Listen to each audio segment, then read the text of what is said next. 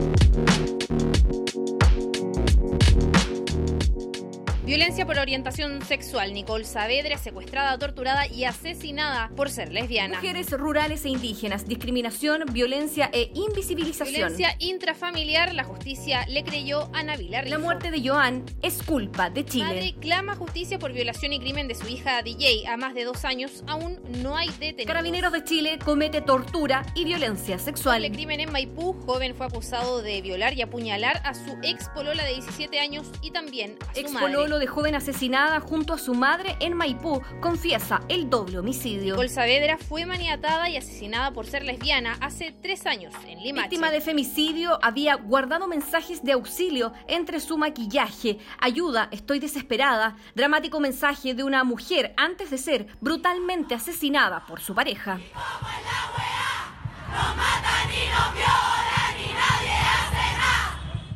Esto es Poderosas, el retrato de mujeres maltratadas en las voces de diferentes rostros. En 200 metros, gira a la derecha y corre con Chetumare que vienen los pacos. En este primer capítulo de Poderosas contaremos la historia de dos mujeres que fueron brutalmente agredidas por agentes del Estado, en donde el uso excesivo de la fuerza provocó que una de ellas, Violet González, tenga comprometida la respiración nasal debido al impacto que recibió de una luma por parte de carabineros. Stacy Morán fue afectada por una lacrimógena que la golpeó y quemó la parte alta de la pierna, cerca de la vagina, lo que a la fecha la tiene en silla de ruedas, con un tratamiento que comenzaría a tener resultados de recuperación en al menos dos meses más. Estas son sus historias, mujeres violentadas por las fuerzas de orden y seguridad de nuestro país, que se han dedicado a reprimir y torturar sistemáticamente a quienes se están manifestando en las calles desde el comienzo del estallido social en octubre del año pasado.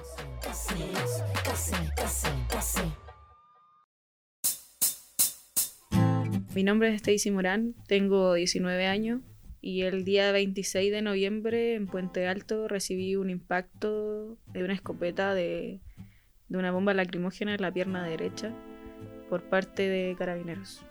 Mi nombre es Violet Pamara González González, tengo 28 años, soy trabajadora, soy estudiante y soy artesana. Fui víctima de violencia por carabineros, me dieron un lumazo en la nariz.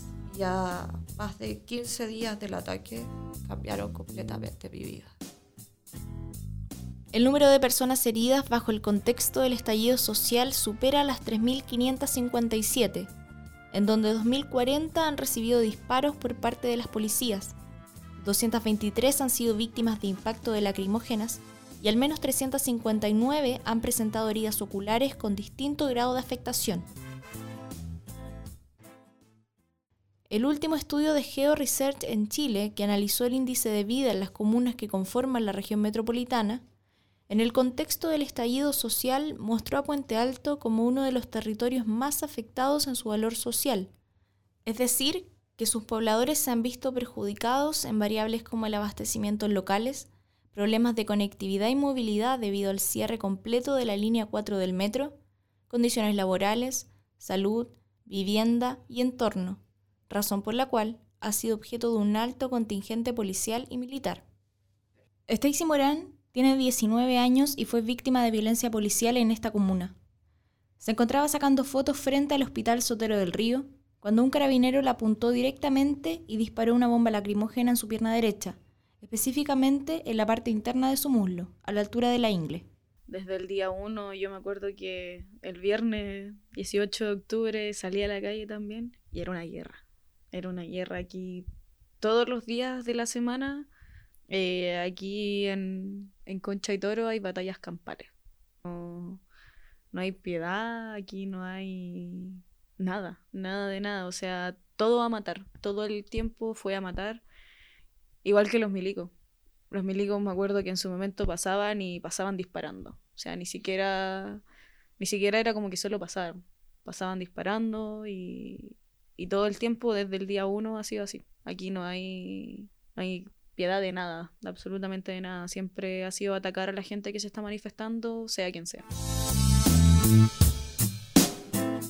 A más de dos meses de movilización, desde que comenzó el estallido social o el despertar de Chile como también se le ha llamado, Son miles e incluso millones las chilenas y chilenos que se han tomado las calles para levantar sus demandas. En Santiago, particularmente la gente se ha concentrado en la hora denominada Plaza de la Dignidad, que continúa recibiendo a diario una gran cantidad de manifestantes, llegando incluso a albergar a más de 1.200.000 personas en una de las marchas más grandes a nivel nacional. Es por esto que la fuerza policial se ha triplicado, dando lugar a una serie de críticas por la alta dificultad a la hora de identificar quiénes son los responsables de la institución. Así lo demuestra el caso de Violet, quien participó activamente en la Revolución Pingüina el año 2006 y hoy reflexiona sobre las similitudes. Se supone que Carabineros debería saber a qué grupo mandó a ese sector, pero le ves que además el guanaco que apareció de repente venía bajando de Plaza Italia, entonces ni siquiera es el guanaco que estaba asignado para el sector.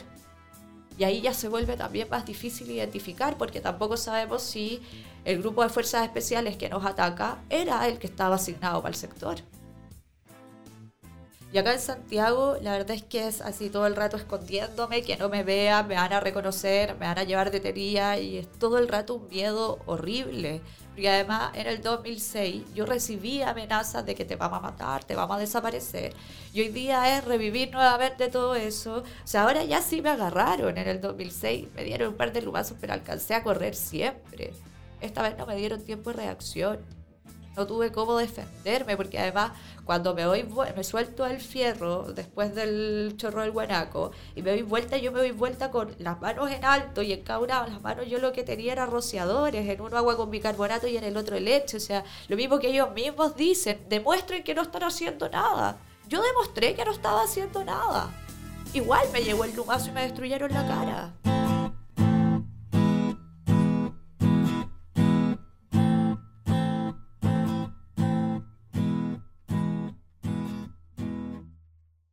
Empezaron a avanzar ellos, nos empezaron a hacer como encerrona.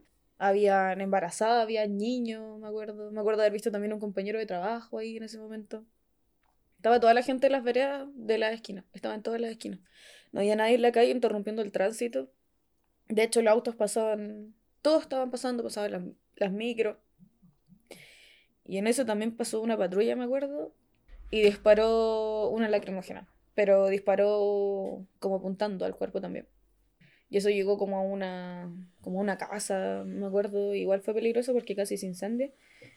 Y después avanzó súper rápido, no se detuvo más que eso, solo para disparar. Y después, en ese entretanto, como yo creo que menos de 10 minutos después, vienen más patrullas y venía un furgón, si mal no recuerdo, y venían avanzando lento. Venían con las sirenas prendidas, con las luces prendidas. Y mientras más se acercaban, las apagaron. Y eso nos pareció sospechoso a todos, a todos los que estaban ahí, porque eso no pasa, solo pasan nomás ellos, rajados. Y más encima había una, una patrulla vehicular. Entonces, menos protección iba a tener si los camoteaban, no se iban a poder proteger. Entonces, en eso que se detienen, todos nos miramos y todos reaccionamos. Yo iba a correr. De hecho, en mi grabación sale que apagó la grabación porque iba a salir corriendo. Se ve como el movimiento de, de ellos salir. Y como no se bajaron, no pude reaccionar en el momento y me dispararon directo al cuerpo, eh, a mi pierna derecha específicamente. Y luego ahí me di vuelta, eh, pedí ayuda, gritaba por ayuda. Eh, atrás mío se encontraba justo derecho humano y primero auxilios, por lo que me socorrieron al tiro me metieron a un pasaje y en ese pasaje había eh, un matrimonio, un matrimonio de tercera edad. El caballero era veterinario, tenía una veterinaria. Y me metieron a su casa, me acostaron en el sillón, me vieron la herida, me la taparon, me pusieron venda, llamaron a, a mi mamá. Después en un vehículo, en una camioneta particular, me, me llevaron en una, como en una camilla de madera. Me subieron al, a la camioneta y me llevaron al Sapu, al Alejandro del Río. Me vieron la herida y tenía un coágulo enorme, enorme, enorme. También me la taparon, no me pudieron hacer mucho porque tenía que verme el cirujano en el Sotero del Río. Y en eso que estábamos esperando, los pacos tiraron una lacrimógena fuera del, del Sapu. También alrededor estaban, había muchos piquetes, muchos, muchos piquetes. Y cuando nos tuvimos que ir, porque la ambulancia no nos iba a llevar, eh, me llevaron en una camioneta de derechos humanos. Eh, me llevaron ahí, en el camino estaba lleno, pero de una cantidad impresionante que yo nunca había visto en mi vida de, de Paco. Eh, nos costó mucho llegar al hospital también porque teníamos, o sea, los de derechos humanos tenían que ir escondiéndose las credenciales, los cascos, cualquier, cualquier identificación que, que los pacos pudieran ver que eran de derechos humanos porque acá en Puente Alto los paran, no los dejan pasar. Eh, no los dejan entrar a los consultorios, no los dejan entrar a los hospitales, les gritan que son sapos. A las 6 de la tarde salgo del trabajo y me bajo en, en el Metro Salvador para irme a la marcha, que era lo que hacía todos los días. A repartir agua con bicarbonato, con las semanas fui sumando la leche por el tema del gas pimienta. Y ese día me encontraba en eso, prestando apoyo, contención emocional también un poco. De repente los chicos, sobre todo los que están en primera línea, hay momentos en los que se sienten muy abrumados y como que lo único que necesitan es un abrazo o un cigarro y en general yo siempre andaba con esas cosas y el abrazo es muy simple y es muy fácil de entregar. Así que en eso andaba, eso de las nueve de la noche, como que ya vi que en realidad quedaba mucha gente. Ese día en particular me quedé hasta más tarde. Yo me estaba yendo esa semana alrededor de las ocho, ocho y media máximo, porque mi ruta como más rápida era por Parque Forestal y estaban haciendo las encerronas durante esa semana. Entonces me estaba empezando a ir más temprano. Pero ese día había tanta gente, estaba tan bonito que me quedé hasta más tarde para apoyar.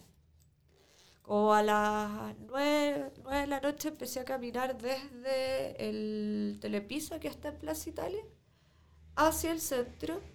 Y me quedé apoyando un rato a los chicos ahí en el Cine Arte Alameda, porque los estaban atacando con perdigones y ellos estaban atendiendo gente que estaba con heridas graves me quedé ahí un poquito, ayudando a hacer de barrera, afirmándole los escudos que tenía para que pudiera quedar otro de los médicos libre. Y eso como de las nueve y media pararon los perdigones, me quedé un poquito más mirando. Ya la verdad es que no estaba pasando nada, así que me empecé a ir. Bueno, la constante, que es algo que uno aprende, yo voy desde chica a las marchas, fui parte de la revolución pingüina en el 2006 y desde allí no paré de salir a las calles, en verdad. Entonces, eh, la costumbre es como siempre estar mirando cada cierto rato para atrás, para ver que no venga nada, para ver que vais por camino seguro. Y no venía nada. Dos, tres minutos antes había mirado, no venía nada. Y empiezo a escuchar el chorro del guanaco. Pensé que estaba más lejos porque lo escuché en la estructura del GAM. Pero ya estaba un par de metros mío, así que lo único que atiné fue firmarme el fierro, que el otro día pasamos y me di cuenta que era el fierro que sostiene el letrero como del metro y el chorro en la espalda. Me termina de pasar el chorro y me doy vuelta para cachar para ver para dónde correr. No alcanzo a dar dos pasos, me llega el lumazo en la cara y caigo seco al piso. Mientras iba cayendo había un chico al que le estaban sacando, pero la cresta al frente mío. Y cuando reacciono ese chico ya no estaba, así que debo haber estado inconsciente un buen rato. Y al lado izquierdo, en plena alameda, le estaba pegando otro cabro. Y mientras más se quejaba, más le pegaba. Yo creo que a mí no me siguieron pegando porque como caí inconsciente y no me quejé, estos desgraciados tienen que haber pensado que yo ya estaba muerta.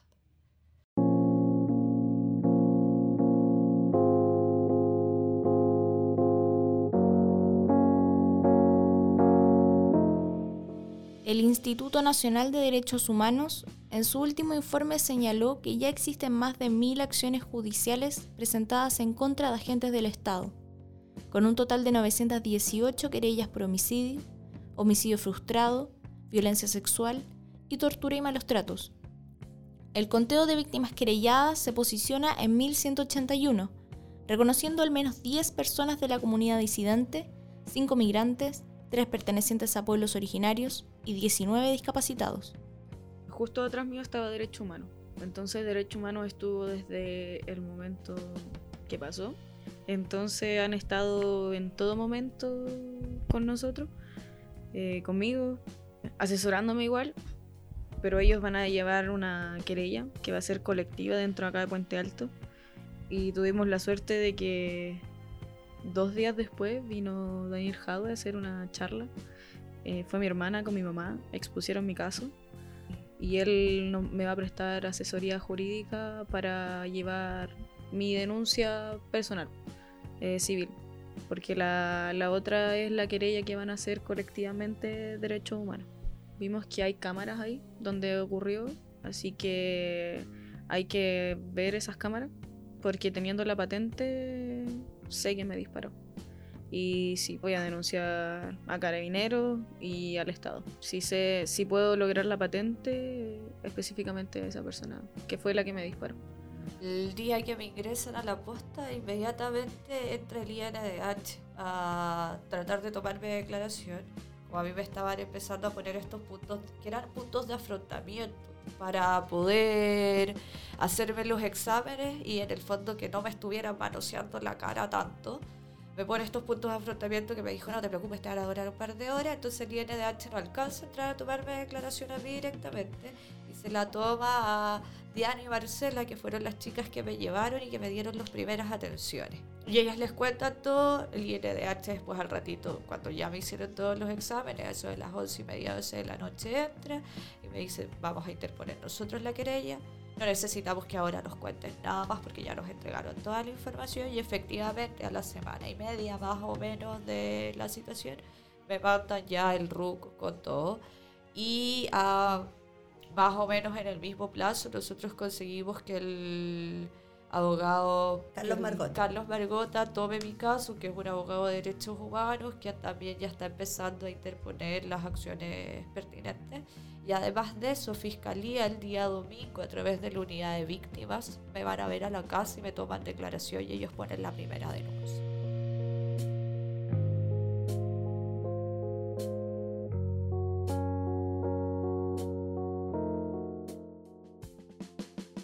Según el Ministerio de Salud, desde que comenzaron las movilizaciones se han incrementado sensaciones como el miedo, la ansiedad, la rabia, el insomnio y la tristeza en cientos de personas.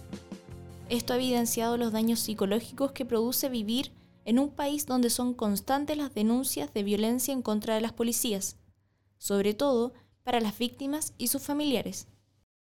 Durante el día a día siento olores a químico o cualquier cosa o, o en X motivo y siento el olor lacrimógeno y ese olor me dan ganas de vomitar.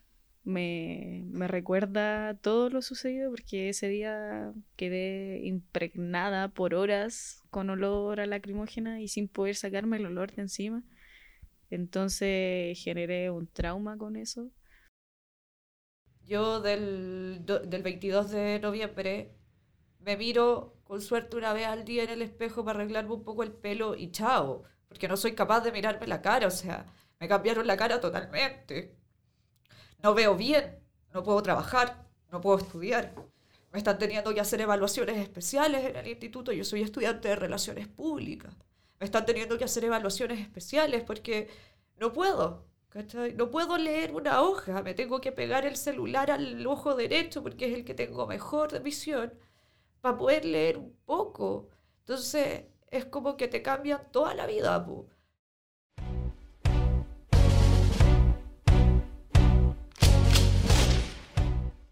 Dentro de los casos de violencia que más han impactado a la gente, se destaca el del estudiante de 21 años Gustavo Gatica, quien perdió ambos ojos debido al impacto de perdigones lanzados por carabineros. Gustavo, a pesar de todo lo que está viviendo, hizo un llamado a no dejar de luchar, mensaje que se replica en el resto de las víctimas, quienes mantienen intactos sus ideales de justicia social y dignidad para el pueblo.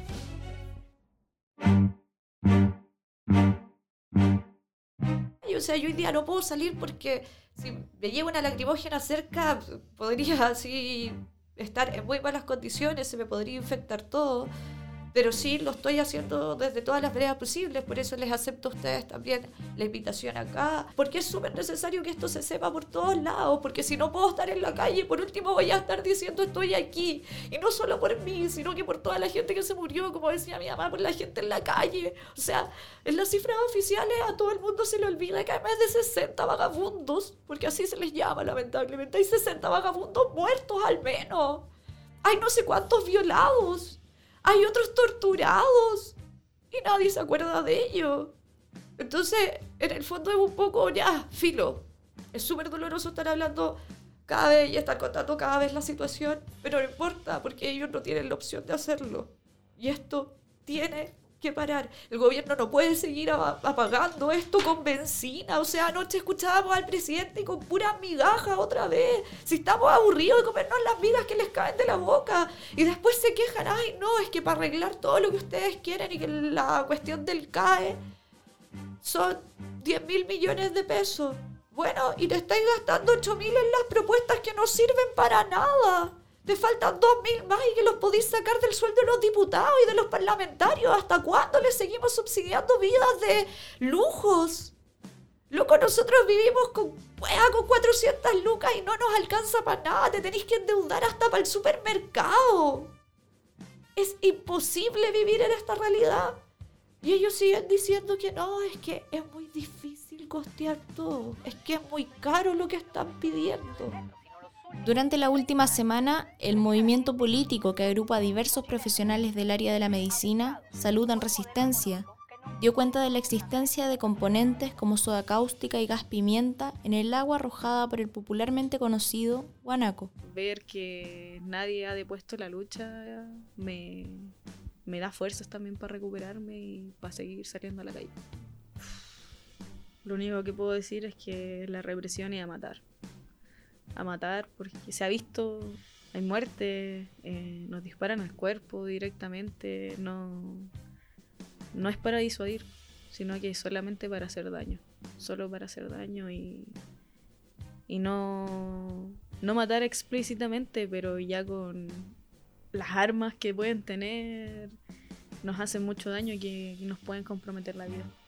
Como Poderosas Podcast, extendemos nuestra ayuda a todas las víctimas y hacemos un llamado a tomarnos los espacios y denunciar estos hechos de manera tajante.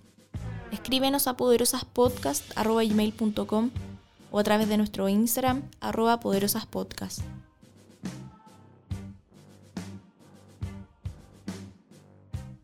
Poderosas es un podcast que se lanzará de manera quincenal en The Clinic. La realización de este capítulo estuvo a cargo de Javiera Morales y María Fernanda Cartés.